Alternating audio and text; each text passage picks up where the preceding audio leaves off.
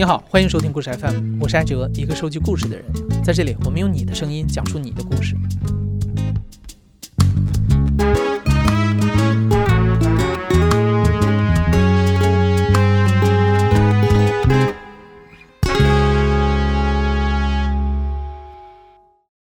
二零一一年的时候，我在一家欧洲驻北京的办事处工作。有一次，我的老板一位女性，也是我现在好朋友，她去日本出差了，然后待了一两周。回来之后，他就跟我说这一路上的各种见闻。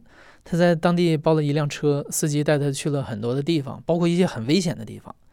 当时我老板不经意的用了 “she” 这个词，我一听，下意识的感叹了一句：“哦，竟然是女司机！”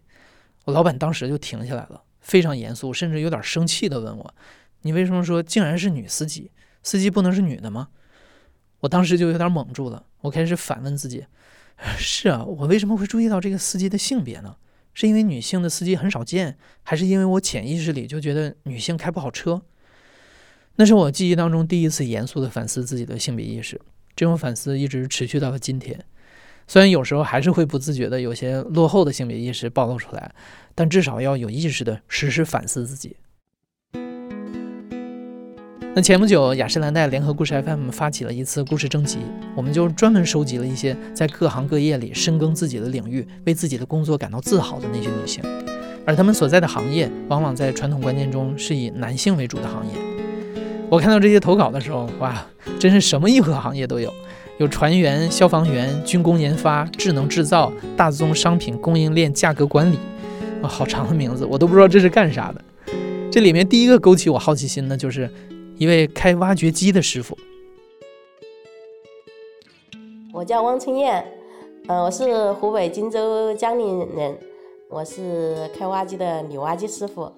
我是在二零零三年到二零一一年在浙江绍兴打工，在织布厂里面专门织布的。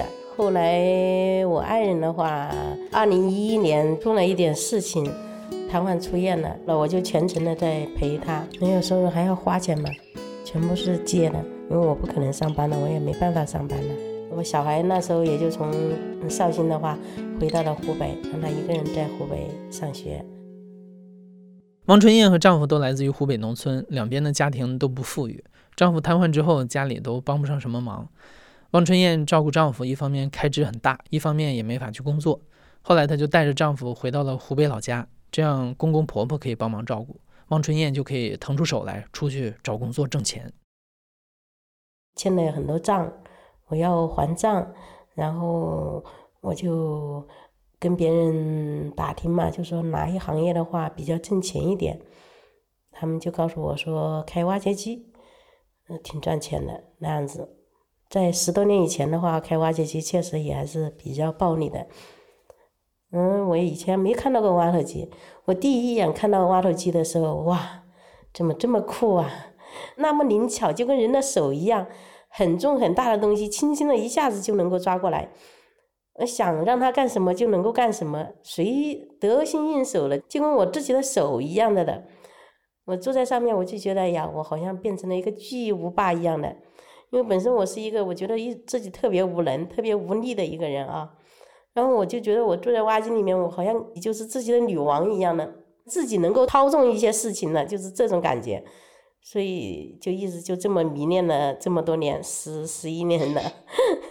师傅他是不同意我学挖机的，他说他说我从来没有带过女徒弟，我也开了十几年了，他说你一个女的的话肯定是干不了的。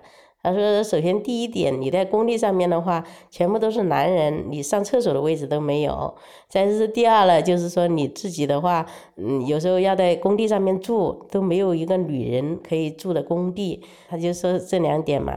然后，这也确实是我们那个女挖机师傅的一个通病呢，大家都是很头疼的，上厕所不方便，住宿不方便嘛。”然后我就自己出去打工去做那个替班，用人家的机械的话来学我的手艺。那时候是，到襄阳去给人家去呃去打工，说的是不要钱，我给你开挖机我不要钱。然后人家老板说好啊，你就来吧，嗯，反正工地管吃管住的，你就住工地好。然后我就到襄阳去了。这老板的话，这是一直是我的好朋友，他是我的一个好朋友的哥哥，人特别好。嗯，第一次开挖机的时候，当时那个工地的话，嗯，不大，然后大家都，我把这个挖机开始在走的时候，然后大家都不干活了，然后都从机械上面下来了，然后就这样看着我，就我一个人表演，我从来没有看到过女挖机师傅嘛，然后没想到我我又经不住人家看，本身手艺就不行，更加干不好活，然后 在工地上面干了有一个月。咬咬牙坚持了一个月，基本上大部分都是男男工人吧。然后我在这里就给自己挖了一个厕所，那就挖了这么一个坑。在学习开挖掘机的这段时间里，有人跟汪春燕说，开挖机挣的是辛苦钱，不如买一个挖机当老板，往外出租挖机。一二年买了，买的还是二手的，在深圳买的。当时是别人都说你这打工的话，这手艺不行，你只能说买一个机械的，然后赶快挣钱啊。跟人家打工的话，一个月只有几千块钱，怎么还账啊？是不是？所以就这样子才买的挖机，借的高利贷，每个月要还贷款的，当时是三十二万，三十二万全部借的。因为是自己是挖金老板，然后我那时候要那么多的高利贷要还，我就只有去做现金，因为工地上面全部是赊账嘛。为了做现金，我就是专门是做农户，吃百家饭。给农户的话，挖那个小龙虾塘。我们湖北荆州这一块的话，盛产小龙虾，基本上农家家户户的农户的田都挖成了小龙虾塘。给私人农户干的话，都是现金。农户的话。有的他还管饭，所以的话，我是特别愿意做这种小活的。这一行把这个小挖机到处跑，称为打游击战，我就愿意打游击战，开上我的拖车，拖上我的挖机，到处转着给人家挖龙虾塘。但是我刚开始买挖机的时候，我不会开呀，我就是开的不熟练啊，是吧？最主要是人家农户的话，他不相信一个女的会开挖机。他就不让我开，好，我就逼得没办法，我就只有请师傅。当时是出了六千块钱一个月，也是出了很高的价格了了，请了师傅。师傅休息的时候，偶尔的他累了或者怎么样，我就换我上去坐一会儿。但是我去干一会儿了，然后农户他就有的他就不让我干了，他说你你一个女的肯定开不好，然后就不让我干，我就没办法我。你不知道我打游击战，我天天的话拖着挖机到处跑，我可担心了。因为那时候呃十几年以前，农村的环境都不好啊，然后就好多风气不好，就好多人喜欢偷油偷电瓶。然后我每次我就开着我的那个棍子拖车，守在这个挖机的附近。挖机像比如说停在那个荒郊野外，我就在那个附近的话，嗯，躺在睡在那个拖车里面，身上拿着一根那个铁棍，随身带着的。然后晚上的话。拿着个电筒，然后晚上有一点动静了就看一下，虽然说特别害怕嘞，但是就这样，嗯，反正一直都没事。电瓶的话，这么多年也只被人家偷了两次，两次都是自己大意了。王春燕买的这个二手挖机老化的厉害，动不动就得修车，再加上这几年国产的挖掘机也兴起了，不仅便宜，而且速度又快，王春燕开着老挖机就接不到活了。所以他在二零一九年就卖掉了这个挖机，去打零工，成为了真正意义上的挖掘机师傅。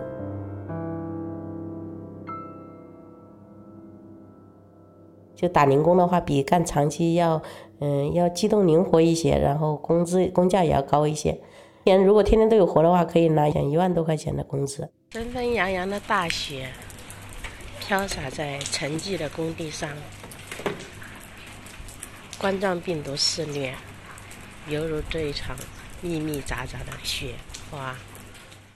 过了年初一的话，就当时就是 的领导就给我打电话，嗯，让我的话去工地上面干活。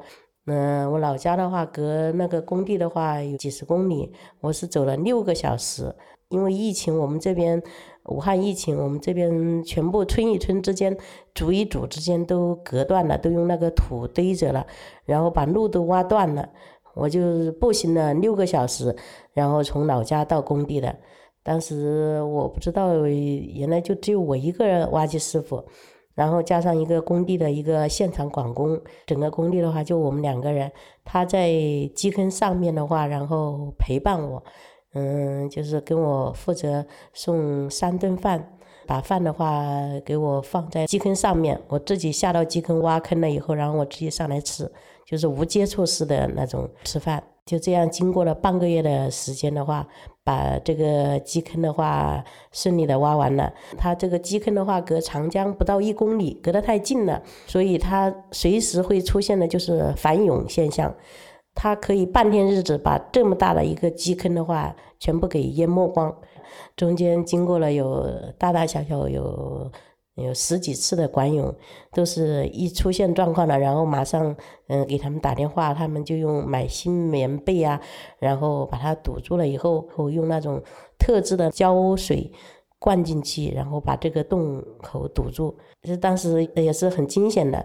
事后的话，我们的同行的话再问起来说：“哎呀，王春阳，你真的是不要命了，你的命太不值钱了。”开干了，因为老板的话，他这个机械上面的这些信息，他直接联联系到连接到那个 A P P 上面了。像这个三一的，它就是易维信的 A P P。上面的话，你每一秒钟你停停一分钟，它上面都会有显示的，所以只要一开机了，我就不能够停下来了，就要一直干活。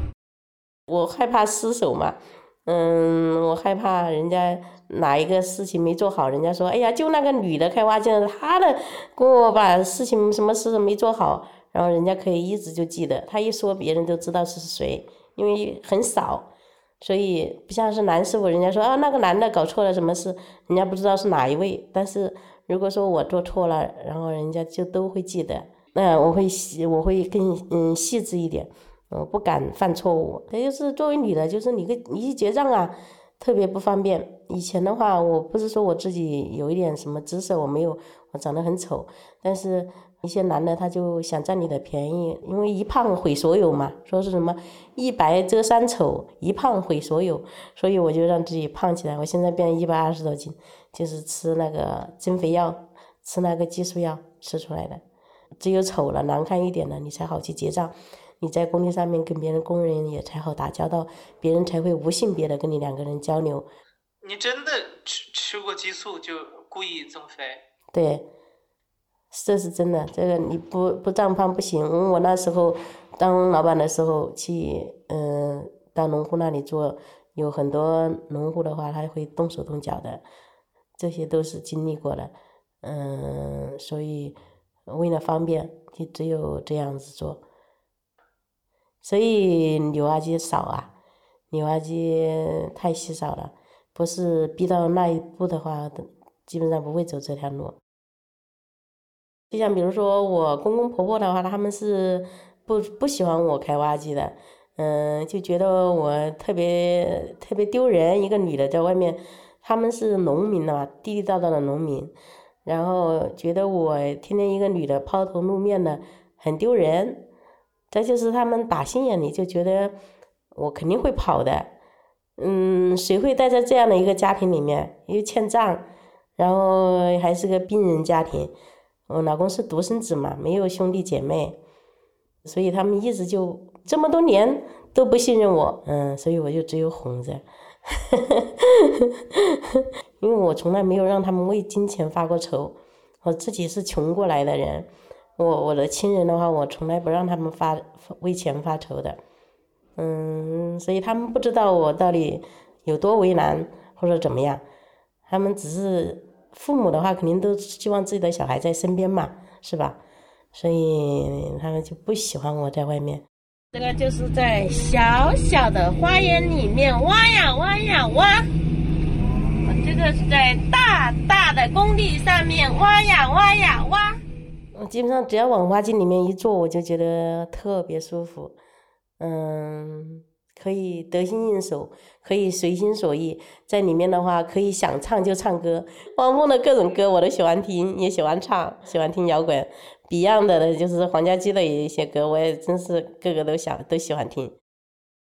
这十几年里，王春燕认识了很多的挖掘机师傅，师傅们看到她是女性，就会把他们认识的女挖机手也介绍给她。日积月累，她朋友圈里的女师傅越来越多。经过这十几年的收藏的话，现在已经有九十四位女挖机手在我的那个群里面了，全国女王群，我起的名字。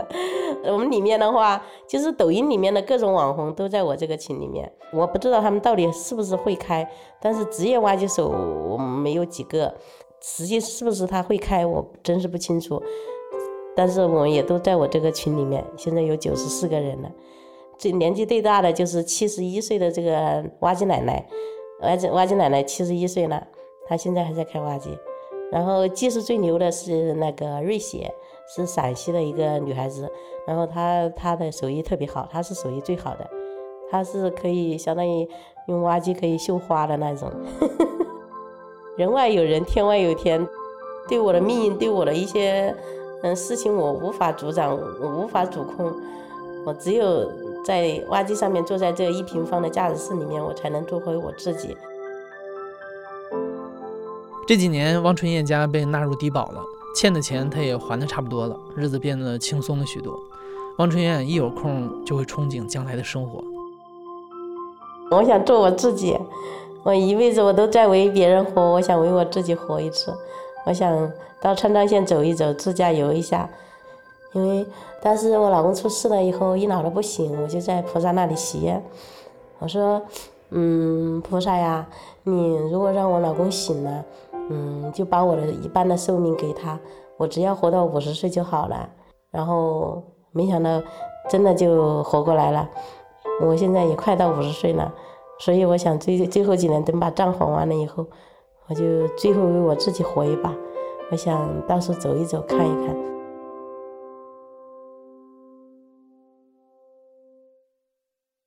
根据二零二一年发布的创业企业调查三期报告显示，女性创业者的比例达到了百分之二十七点一，是三期调查当中最高的一次。女性老板越来越常见了。今天的第二位讲述者奚小飞呢，她创业的这个行业啊，还是有点特别，她也是一个非常非常性别比例失调的专业。我叫奚小飞，今年整四十，行业呢是从事大家都认为很火的航天行业，但是在我们看来。我们只是用航天的手段，在把我们的资源、把我们的安全、把我们的环境做得更好的一个企业。在我小时候的时候，那个时候航天还是大家一个遥不可及的领域。在江苏的时候，我们不分东南西北，就是父母又特别愿意带我出去玩儿，带来的一个附加赠品就是我会收集各种各样的地图，从小就喜欢在地图上去找信息。小朋友嘛，到一个新的城市，比较关心动物园在哪儿，然后还会关心啊好吃的在什么地方，然后还会关心这个城市比较有特色的公园在什么地方。所以从那个时候开始，脑子里就有了一个地图的概念。后边求学的过程当中，因为我比较偏理工科，跟这种图形、图像、信号，我学的专业就是这个专业。我可能当时因为对物理特别感兴趣，所以就偏了理科。结果到大学又多学了四年物理。我记得我们班四十五个人吧。只有十五个女生，三分之一。等我上大学的时候，然后班里二十一个人，三个女生。我进到航天这个领域是进了一个研究所，嗯，然后是零五年就进到研究所了，专业非常的对口，其实就是研究图形图像，但是它的图形图像的来源是来自于卫星。小飞在这个研究所的工作是做运维工程师，工作之余，他特别喜欢在卫星图里看奇形怪状的迪拜岛、麦田怪圈，还有坐佛形状的景山。当然，小飞最重要的工作内容是灾害评估。你像内蒙古雪灾的时候，他们就可以通过比较前几天的卫星图来评估是否有牧民经过这里被雪灾困住。在这个工作中，最让小飞记忆犹新的还是汶川地震。据国家地震台网最新测定，北京时间今天十四时二十八分，在四川汶川县北纬三十一度、东经一百零三点四度发生七点八级地震。当时就在民政部减灾委，他们让我去识别一下，就是五月十三号的晚上，我记得特别清楚，三点多，我到现在都记得，他那个是一个扇形的大厅，坐了得有一二百人在处理各种各样的图，然后我一进去之后，地上就直接铺了十多张，就一米五乘一米二那么大个图就铺在地上，因为就当时的计算机的能力没有那么强。就是没有那么可以原像素显示那么大的一个屏幕。那个时候还不兴屏幕，你知道吗？就没有大屏。现在你对大屏叭叭叭讲没问题，那时候没有大屏，他们就用最原始的方法把这些图像按照原始分辨率打印出来了，就直接铺了一地。然后我就跪在，就趴那个图上，跟他就是因为他们就已经标好行政区界了。然后他们当时缺的是什么？就是事前跟事后的比对，应该是一个什么样的状态？所以我当时去是干这个事儿的。我就趴在印尼部检查委大厅的地上，跪在那儿，跟两个部级领导在那儿讲这是怎么回事，那是怎么回事。结果我特别没用，一边讲一边哭。为什么？因为当时就看到了映秀其实比汶川重得多得多。汶川你还能看到有建筑物在那儿。力挺着，里边可能结构发生了变化，但是汶川还是有百分之三十左右，大概吧的建筑物是在那儿的。映秀真的是一片一片的平掉了，而且我讲着讲着就会发现，在这幅图里面是一个小山凹，里边有个特别美的小村子。震后那幅图里就没有了，然后他们两座山谷变成了合成了一座山，那就是四五百米的深啊。而且是下午两点，都是农民在家里休息，可能午休的时候，就一个村子就没了。所以当时我就讲那个心情上的时候，一边哭 一边擦眼泪，然后一边说。但是从那一幅图上，我们确实能判断出，就像刚才跟你讲的，就是哪个路过什么样的车，然后这个地方的塌方大概多少土方量，需要多少叉车过来把它清理掉，我们的工程车才能过去，然后再计算时间，还有多少时间可以救人。黄金七十二小时还剩多少小时？就当时真是觉得自己在说每一句话的时候，都带着每一个生命。当时还没有视频会议，还各种会议都没有，直接手机免提，那边就是前指，前线指挥部，生生把一套方案，应该有一套图的呈现的东西，然后拿嘴讲出来了。然后前指那边就是听着特别嘈杂，但是他们说我们马上开始派专门的车辆进去。就那一幕，我可能这辈子都忘不掉了。从五月十二号吧。就直接到五月十六号的凌晨，基本上每天晚上只睡一两个小时。就就是我们出来天都亮了，我当时记得就特别清楚，就是我们几个出来之后都扶着门出来。不敢说我们当时救了多少人，但是我们尽力了。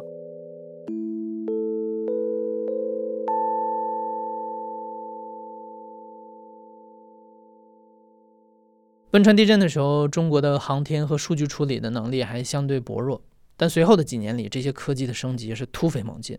到了二零一四年年底的时候，国家还出台了国务院关于创新重点领域投融资机制、鼓励社会投资的指导意见，这个被业界简称为“六十号文”的文件，鼓励民间资本参与到国家民用空间基础设施建设，它打开了民营资本进入卫星遥感领域的大门。我其实创业到一七年了。嗯，已经过了三年了，还是在做在做研究，还是在做分析的工作，依然是就是以前的日常工作。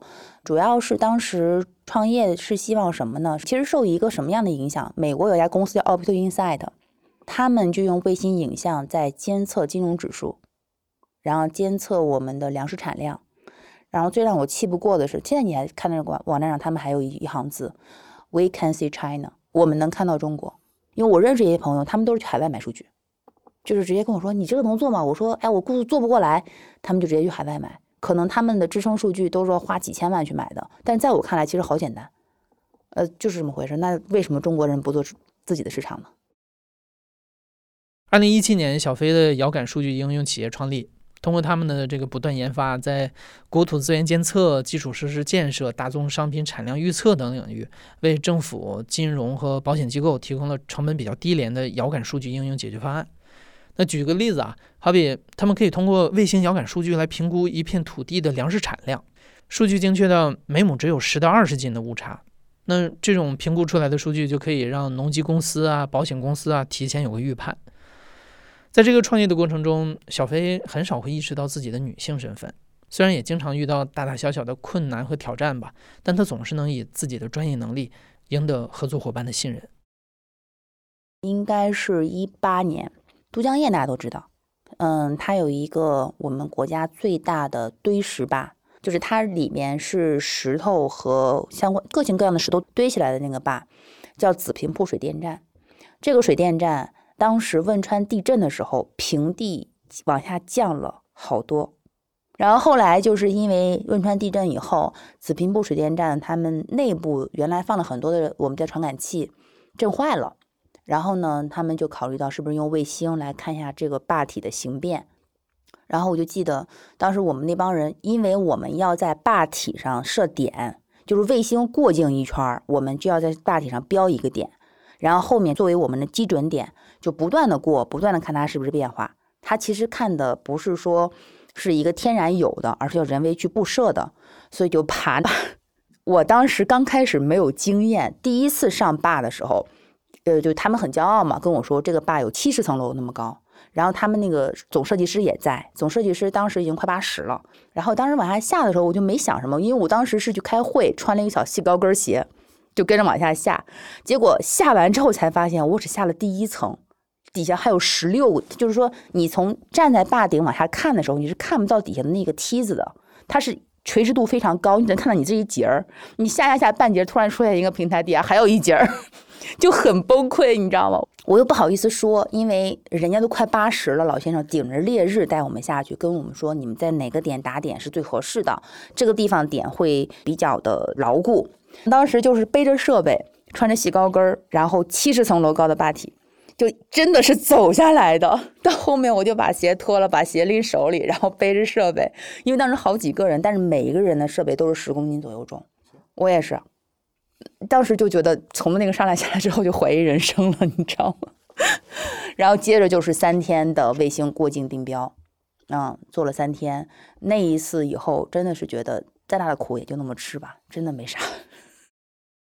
我们这个行业的女性创业者的确凤毛麟角，都不用一只手，可能仨手指头就数过来了。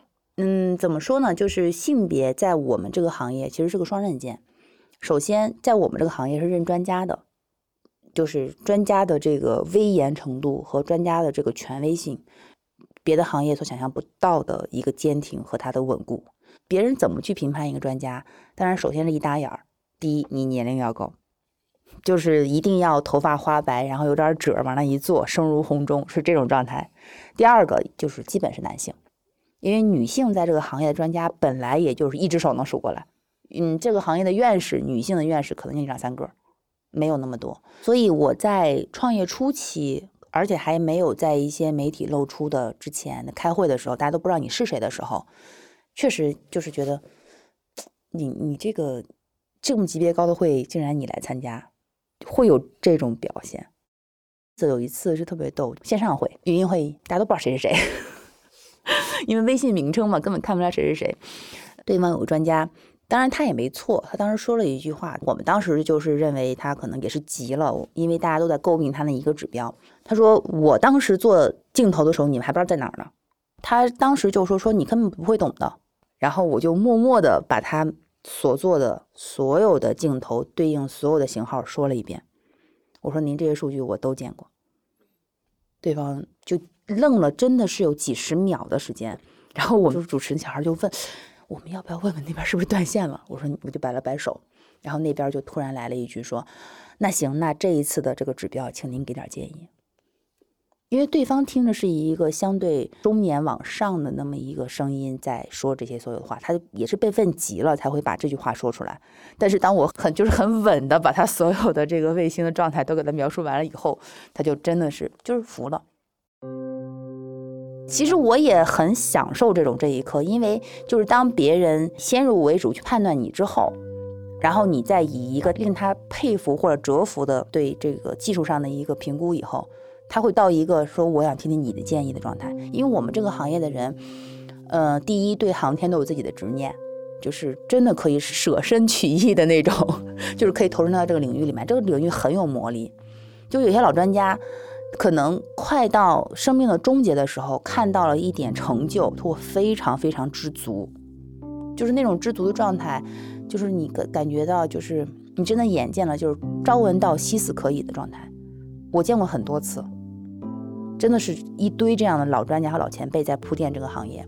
再有一个就是我们这个行业非常认经验，就是你经历的越多，OK，他们会认为确实你知道了我不知道的，那 OK。我绝对没有身价，我向你学习。我认为卫星遥感，因为我们是个窄行业，这个行业最大的作用其实不是赚钱，是救人。就是什么时候我们能把这种手段灵活的运用到了保护生命的时候，这个手段就基本上可以妇孺皆知，老少都能用了。二零二一年四川水灾，二零二一年江西水灾，二零二一年河南郑州大雨，二零二二年庐山地震，二零二三年内蒙古矿难坍塌。小飞的企业总是能在第一时间获取数据，快速完成数据处理和分析，并免费提供给救灾一线单位。小飞创业当中虽然取得了不少的成就，但他觉得还不够。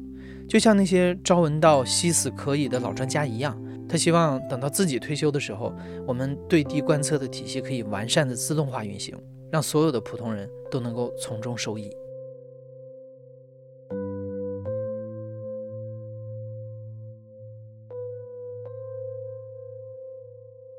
我是一名呃外科医生，我叫陈思凤，来自广东，一名医生，今年三十八岁。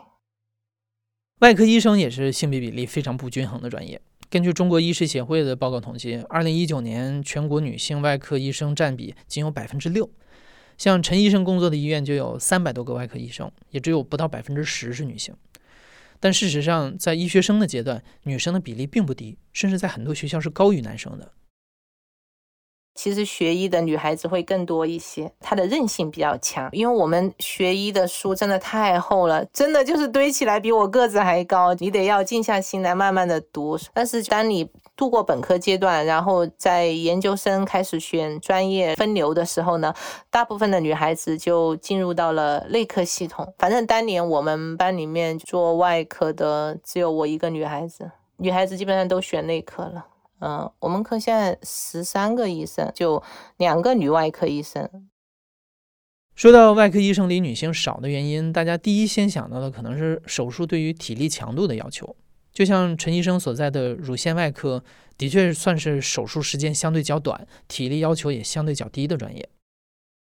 因为像我们一台常规的大的乳腺癌的手术，可能两个小时以内基本上就可以结束了。当然，就是那种最顶级的，像我们的这个专业最顶级的手术，做那个腹直肌皮瓣的移植，这个手术就做得很大，是那种很顺利。是上海复旦肿瘤的教授做，可能至少要八九个钟，体力要求的强度比较大。所以常规，如果你做普通的外科女孩子做这个专业的话呢，体力基本上能够胜任下来。因为你像如果做心胸外就不用讲了，因为我以前也轮过心胸外啊。他手术强度，一台心脏做下来平均都得要三四个小时，然后一天做那种大血管啊那种，那 就至少可能七八个小时。然后做完了之后，患者那个术后又特别不稳定，就心理压力特别大，所以呃，你的体力啊，你的精神啊，就这种压力。对于我来说，其实我当时去轮转的时候，我还挺喜欢心胸外的。然后那个主任也还说，他说：“哎呀，你一看就是做外科的料，你要是留在我们科就好了。”当然就是开玩笑啊。他就说：“我要是是个男生，我肯定选你们科。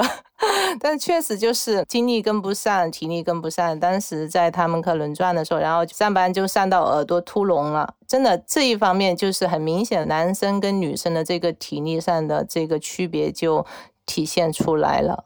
我也从来都不回避，就是这种嗯男女性别上的差异导致你天然的优势和劣势。但是你一个人你在你选择你的生活、选择你的职业的时候，你如何的去扬长避短，这是我们每个人自己的生活的决策能力、生活的判断。对于我们乳腺外科专业来讲，女性呢又有她天然的优势，这就是性别天生带给你的你。不可避免的，特别在我们这种东亚社会，那些年纪大一点的阿姨，五十岁啊、六十岁的，她第一想法，她可能就是觉得，哎，嗯，如果在同等的资历条件下，我当然得优先选一个女医生。然后第二点就是年轻的女性，像很多还没有结婚啊、没有生育的女性的话，她可能在一个陌生男性面前去袒露自己的身体，她还是非常有压力的。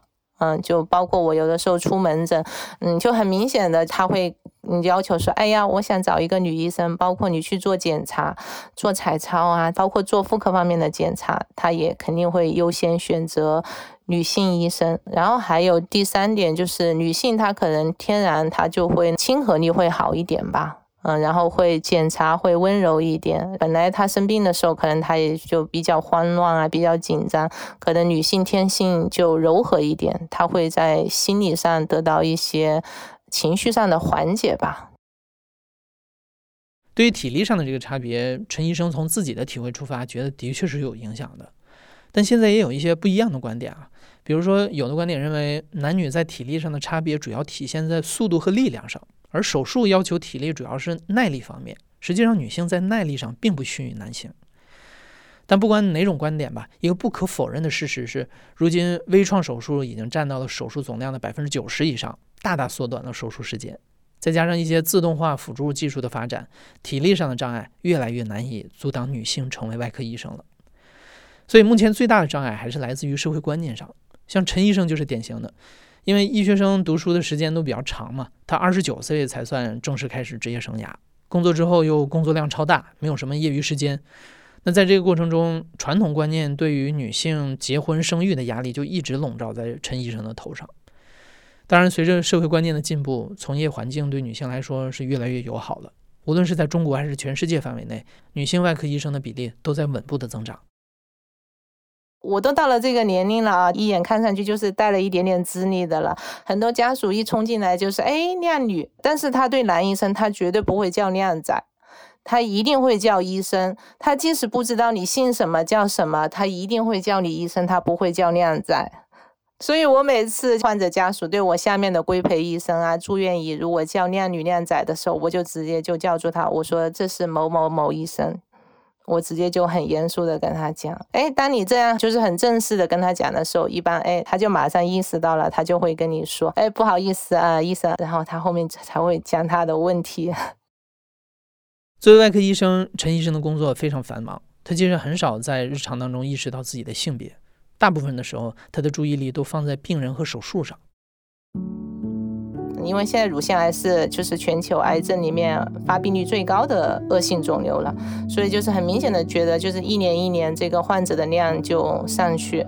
做手术是最开心的、最放松的、最安静的时刻，因为你平时你要跟患者家属打交道，你就是跟人打交道是最累的。你要有很多的掂量啊，然后你要跟领导打交道，你要跟同事打交道。但是在手术室的时候，你只有你自己，你拿着手术刀，然后你默默的做手术。你可以选择不说话，就静静的一个小时、两个小时就这样做手术。你可以非常的专注，很沉静，你跟你最喜欢的东西在一起。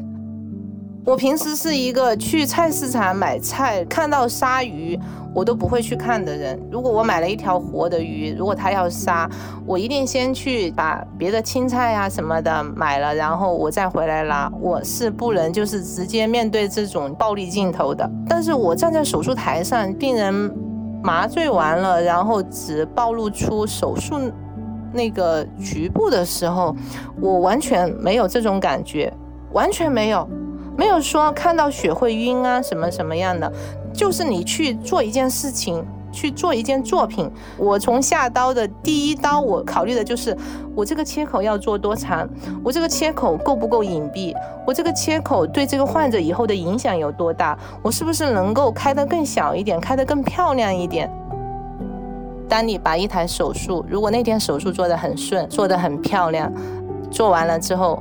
你会由衷的就会觉得，就像一个画家，他画了一幅很自己很满意的画一样，就像自己完成了一件艺术品一样，也就是内心会有那种由衷的开心。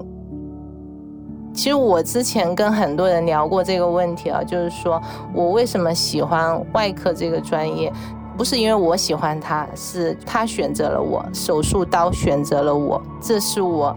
做外科这么多年，我一直非常感激的一件事情。我很感谢，呃，手术刀带给了我很多的成就感，带给了我很多开心。我每一次回家啊，回老家，我一年回去一次。我每次回来的时候，我都在想，我说当年我从一个十八岁什么都不懂的小姑娘，然后变成今天这样一个可以就是，嗯。比较自信，然后走出去落落大方同时又能够帮助到很多人的一个人。因为这把手术刀，嗯，带给我的成长，我是非常非常的感恩的。因为我从小我是没有太多性别观念的人。然后就进入了这个行业，歧视啊，或者是说一些小的阻拦也是有的。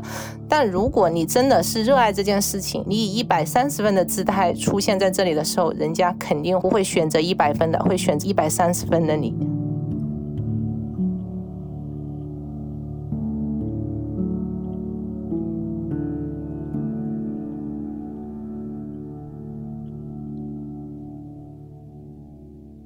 在今天节目的最后，我们还有一个特殊的投稿，它来自于品牌雅诗兰黛。这个故事的主人公叫 Human，是一位菲律宾裔美国街头艺术家，今年三十八岁。Human 之前本来是一个平面和网页设计师，偶尔做些艺术创作。二零一零年的时候，他因为一些人际关系的原因，开始陷入抑郁情绪，进入了非常低落的状态。那段时间，他每天都提醒自己，对自己说：“I am human, not a robot。”我是一个人，不是机器人。慢慢的，这些话给了 Human 信心，他开始产生了一种冲动，我想要画点大的，我想要在一面墙上画画。当 Human 渐渐的在越来越多的墙上作画的时候，他越来越感觉自己是一个人了。他身高只有一米五五，面对着巨大的墙壁，在这个过程当中，他把全身都调动起来创作眼前的作品，他非常享受这种投入的感觉。每次画完之后，他往后退几步，然后看着眼前的这幅作品，他都会自己感叹：哦。这竟然是我创作出来的，所以从那个时候开始，Human 就给自己起了 Human 这个名字。第一个原因啊，是因为他非常感谢涂鸦壁画这种创作形式，他真的让 Human 感觉自己是个人了。第二个原因是因为街头艺术涂鸦通常被人们认为是非常男性化的艺术表达形式，大家耳熟能详的街头艺术家都是男性，Human 不太希望大家看到自己 Alison 这个女性名字的时候，过多的关注自己的性别，而不是自己的作品。那涂鸦被认为是男性化的一个可能的原因是，早期的涂鸦让人感觉有攻击性、暴力，而且它代表着一种反叛，因为那个时候在墙上乱涂鸦是违法的。后来，二零一三年洛杉矶取消街头艺术禁令之后，Human 是最早受到委托涂鸦壁画的艺术家之一。那在此之前呢，那种偷偷摸摸的去涂鸦，然后在墙上留下自己名字的方式啊，并不是女性特别喜欢去做的事情。但经过二十多年的发展，现在的街头艺术更像是一种纯粹的艺术创作了。它更多的是关于空间、建筑和环境的改造。但人们对于街头艺术的刻板印象还是需要改变。Human 自己也经常会遇到一些小困扰。Human 的弟弟一般会辅助他来画壁画。每当人们来庆祝他的作品的时候，他们都会来恭喜 Human 的弟弟。他们以为 Human 是弟弟的助理。成为兼职的街头艺术家之后，Human 越来越忙了。他不得不在日常工作之余抽时间搞创作，每天在月亮和六便士之间辗转。二零一三年的一天，Human 正在墙上创作，忽然电话铃响了。当时的 Human 是花花公子电视频道的一名设计师，电话那头告诉他，他们在花花公子的整个团队都被裁掉了。挂掉电话之后，Human 安静地坐了一会儿，他很沮丧，自己丢掉了工作，但同时他极其的兴奋，因为他知道自己没有退路了。这其实是一个机会，让自己全身心的变成一个艺术家。从那个时候开始到今天，Human 一直是全职的街头艺术家。幸运的是，Human 并没有变成一个生活上苦哈哈的穷艺术家，他的作品很快就得到了大众的认可。当年的年底，Human 就接受耐克的委托，绘制了科比的肖像。二零一四年五月，Human 被 L.A. Weekly 评为年度人物之一，并登上了该期刊的限量版封面。二零二二年，Human 为 NBA 金州勇士队设计了球衣。这个球衣的核心元素是一朵黄色玫瑰花，代表着无畏、大胆、改变各行各业历史轨迹的女性。今天，Human 为雅诗兰黛的两款产品设计了限定联名包装的樱花水和原生液。雅诗兰黛会想到要请 Human，也正是因为雅诗兰黛夫人创造品牌时的初衷，把美丽和自信带给所有女性。这个和 Human 的精神不谋而合。在上个世纪四十年代的美国，一位由女性创立并且大获成功的品牌也是凤毛麟角。雅诗兰黛夫人也一直贯彻 “Every woman can be beautiful” 的理念，来让更多的女性发现自己的美丽。其实最让我印象深刻的是这封投稿的署名，署名最后写的不是来自雅诗兰黛，也不是雅诗兰黛赞助，而是来自雅诗兰黛的女性员工。除了前面你听到的几位女性的故事，在这些声音的背后，还有成百上千的雅诗兰黛员工，他们希望能把更多的力量带给中国的女性，希望能够让大家再次看到自己的内在力量，看到自己在所处领域里的成就。这些行业的轨迹会因你们而发生改变。